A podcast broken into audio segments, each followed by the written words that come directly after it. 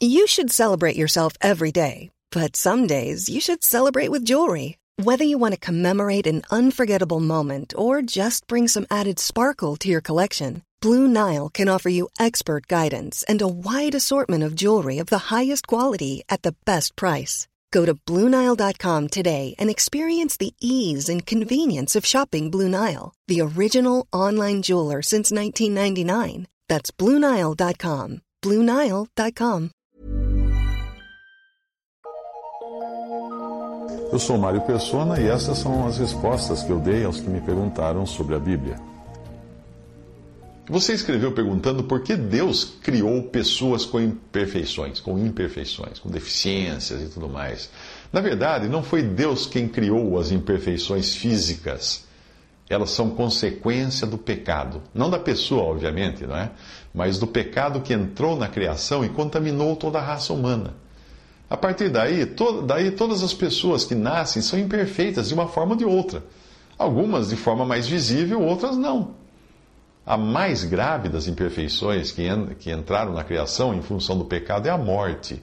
E já que todos morrem, nós podemos dizer que nós somos todos imperfeitos de nascença, todos deficientes de nascença, todos incapazes de permanecer vivos, porque nós morremos.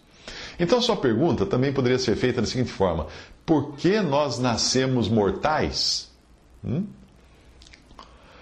Seríamos nós diferentes aos olhos de Deus? Seria outra pergunta. Somos amaldiçoados ou abençoados? Outra pergunta.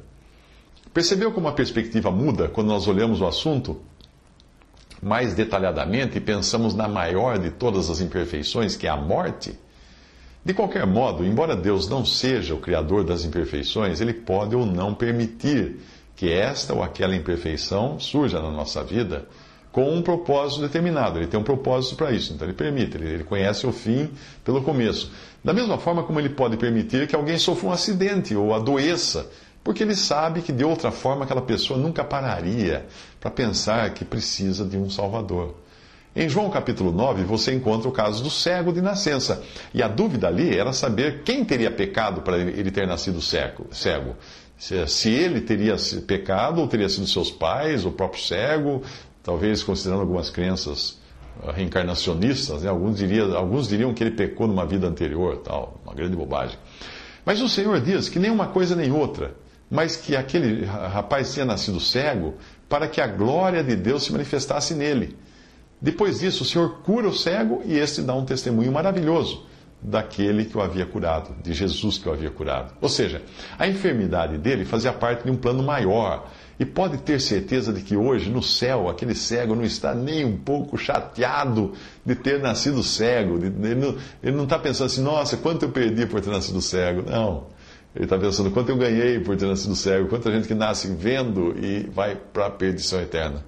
As coisas ganham uma nova perspectiva quando são enxergadas do ponto de vista da eternidade. Existem outras situações onde nós vemos uma, uma enfermidade ou deformidade sendo utilizada por Deus como na história de Naamã, que era um leproso, dos inúmeros cegos, mudos, coxos, aleijados que foram curados nos evangelhos, ou mesmo das enfermidades como a do apóstolo Paulo, que ele dizia ter um espinho na carne que Deus havia permitido para ele não se ensoberbecer da grande tarefa que lhe tinha sido confiada e das coisas que tinham sido reveladas a ele. Embora a gente não entenda muita coisa Uh, ao conhecermos a Deus, nós aprendemos que a sua perspectiva é muito maior do que a nossa.